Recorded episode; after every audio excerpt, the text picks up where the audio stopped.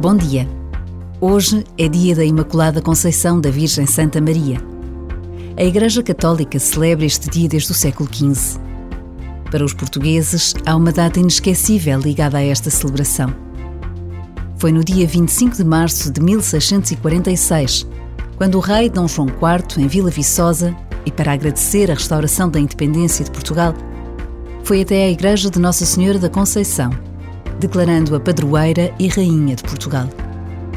Desde este dia, mais nenhum rei português usou coroa na cabeça, privilégio apenas para a Imaculada Conceição.